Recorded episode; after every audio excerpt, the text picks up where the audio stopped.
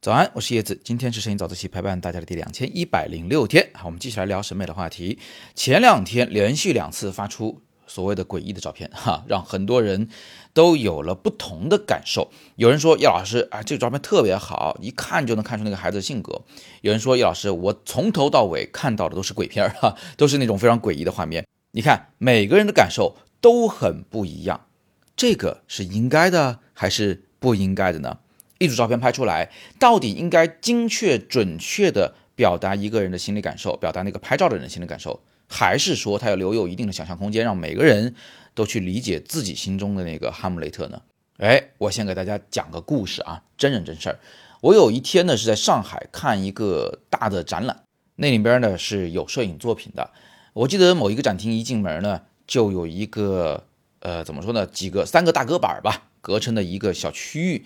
那里面挂着四幅照片，这四幅照片都是由大画幅的相机拍摄的，拍的都是那种小路，就是那种林子里的，或者是大森林，或者是小森林，啊，或者是路边的那种小小的路，无名小路。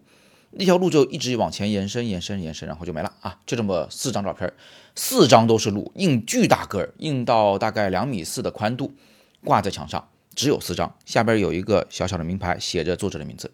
然后呢？我就见到一个老外啊，站在这个照片前面，他身边呢有一个中国人啊，挺高大的，我印象挺深刻，一口流利的英文，然后就问那个老外说：“您是不是这些照片的作者？”老外说：“是的。”他说：“我特别想请教一下，说您这些照片想表达的是什么呢？”这个问题是不是很常见？就是观众问作者：“你想说啥？”啊，然后你猜这个作者怎么回复？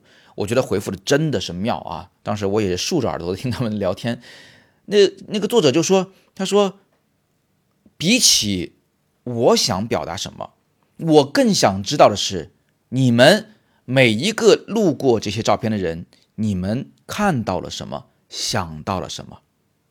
你看，作者或许是有他所想表达的东西的。”他他可能是表达乡愁，他表达人生的选择的道路啊，岔道口，他表达一种怀旧，或者他单纯就喜欢这小路，他有他想表达的东西。但是，其实如果他把他的表达东西讲得很精确的话，这个事儿就没意思了。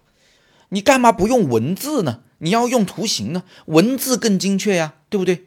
你你直接写出来吗？以上照片我想表达的是乡愁，回家的路，不就完事儿了吗？你还搞什么？图像艺术啊，摄影艺术呢？那图形的艺术，不管是绘画还是摄影还是其他的这些东西啊，它有一个非常非常重要的特色，就它跟文字的表达是有极大区别的。文字擅长精确，而图形呢，它擅长更抽象的表达，更留有余地的表达。它擅长那种启发别人思考，而不是灌输我的思想给你，然后眼巴巴的看着你能不能跟我有共鸣。所以在绘画或者说摄影艺术中，我们也有一种完全不同的做法，就是留有想象空间。哎，说到这儿，同学们想到了什么？有没有想到电影的？一个很直白的电影，就是那种每一个台词都把这个导演想说的话都说的特别清楚的，生怕那些观众看不懂电影的那种台词，你是不是听得很烦？就是把我们当傻子当弱智啊，每句话都给我讲出来。每句话都讲的那么清楚，哎，你为什么会烦那种台词？因为，他把你的想象空间给抹杀了，他没有给你留足余韵。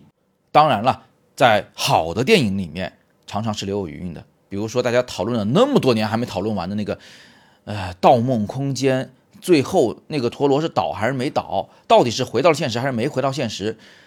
那简直就是有数十万篇文章在分析这件事儿啊！我可能还说少了。对不对？这说明什么问题？说明那个电影它最后它没给你个结果，然后让你去想象、去讨论，这是不是个好作品呢？当然了，我也不是说文字都是精确的啊，论述文很精确，但是散文和诗歌啊，还有很多很优秀的小说，它是留有很大的余韵的。画并不是说的越清楚就越美的，照片也不是表达的越直接、越明确就越美的。最后，让我们回到摄影上来。我自己啊，如果是拍了一张照片发出去，人人都能看得懂，都能看得明白，人人都能把我看穿了，都知道为什么我要拍这张照片，背后的动机是什么，那我会觉得这张照片其实没啥意思。但是如果我发出一张照片，引起了很多人的讨论，那说明它至少是留有余韵的，它让每个人都有了完全不同的心理感受。这种感受我控制不住啊，因为它是根据他的人生经历和他的这个，比如说情绪状态来决定他能在我的照片里看到什么。但是我也不需要去控制啊，因为我要做的就是像一汪平静的水池里。投进一颗石子，引起一阵涟漪，每个人从中去获得自己想获得的，啊，喜欢自己喜欢的，厌恶自己厌恶的，我觉得并没有什么不好，只要能引起人们的思考，能引起人们的讨论，我觉得这就是一件好事儿。好，那最后布置一个小作业啊，同学们也可以回去翻看一下自己以前的照片，你觉得有哪些照片是会引起人们讨论的？不妨把它发在你的朋友圈里面试试看。它能不能让每个人都获得不同的感受？哎，体验一下这种美妙，我相信你也会爱上这种感觉的。